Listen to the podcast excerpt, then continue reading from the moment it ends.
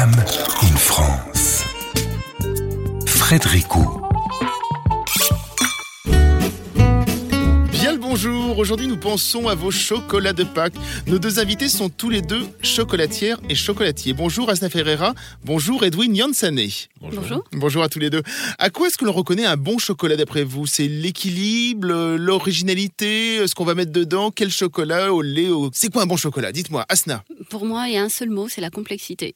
La complexité, d'accord. Oui. Il y a des chocolats qui vont être déconcertants euh, parce que ben, on- a comme un parfum, trois notes. Une note de tête, une note de corps, une note de fond. D'accord. Et si on retrouve ça dans un chocolat, on a tout gagné. Vous n'avez pas la même réponse, je crois, euh, Edwin.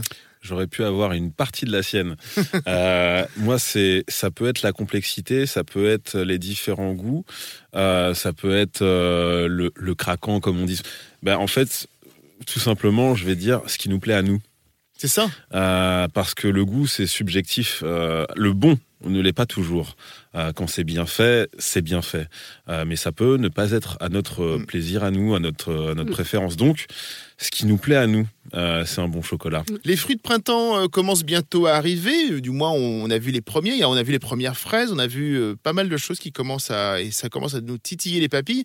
Moi, j'ai très envie de faire une fondue au chocolat. Est-ce qu'il y a une association qui marche bien, d'après vous, et d'autres qui marchent moins bien? Qu'est-ce que vous en pensez, Asna Euh, je vais peut-être vous perturber, mais je ferai les choses à l'envers parce qu'il y a un chocolat pour chaque fruit. C'est là où, D'accord. encore une fois, on va euh, rejoindre un peu notre point commun avec Edwin. On est d'accord sur ce point-là, c'est que j'ai n'importe quel fruit. Il suffit de chercher dans la bibliothèque des chocolats que j'ai en tête pour me dire ce fruit-là va avec ce chocolat-là. On peut avoir des, euh, des, des gros crus qui tirent vers les fruits jaunes, d'autres vers les fruits rouges, d'autres vers les fruits noirs. Donc Mm. en fait, c'est tellement vaste.